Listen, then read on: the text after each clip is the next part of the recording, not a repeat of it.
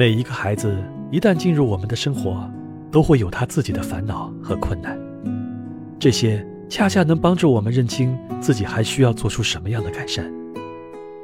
我们之所以能取得进步，是因为孩子能把我们带回残留的记忆之中，体验过去的情感波澜，唤起我们深埋内心的情感，从而帮助我们看到最本真的自己。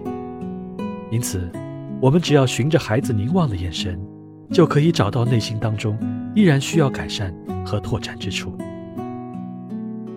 无论是刻意营造过去的氛围，以及重温儿时的感觉。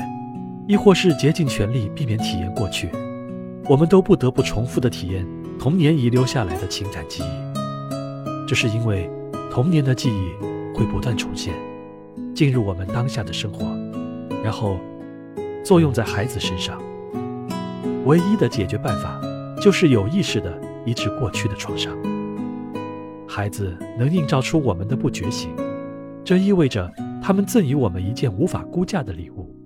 因为他们为我们提供了机会，让我们随时随地发现自己的不觉醒，从而不再受到以往经历的羁绊和主宰。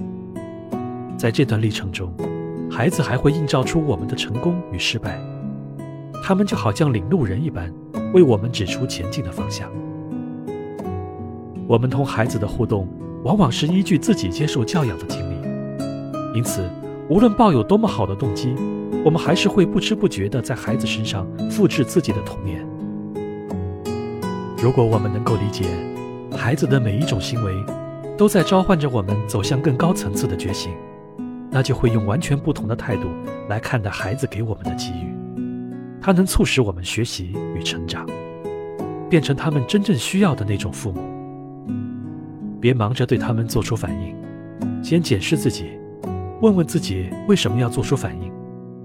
只有通过这样的探问，我们才能打开内心的空间，为觉醒做好准备。过去会给当下的我们留下无法磨灭的影响，却又会荒谬地遮盖朴素的真相。所以，我们需要某些关系亲密的人，像镜子一样展示我们过往的伤痕。也正是基于此，孩子能够为我们铺就一条通往自由的道路。不幸的是。很多父母都不允许孩子去完成他们的精神使命，相反，我们试图强迫孩子去达成我们自负的计划和梦想。如果我们自己的心灵都不能实现自由，又怎么能在现实世界里为孩子提供引导和呵护呢？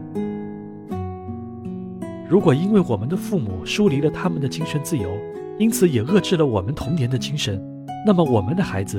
无疑也会遭受我们的压制，我们会无意识地把自己童年承受的痛苦传递给下一代，将上一代的错误接力般的复制下去。我们不觉醒的程度也会在相似的程度上影响孩子的生活。因此，解放自己，摆脱不觉醒，就成了走向开明的关键一步。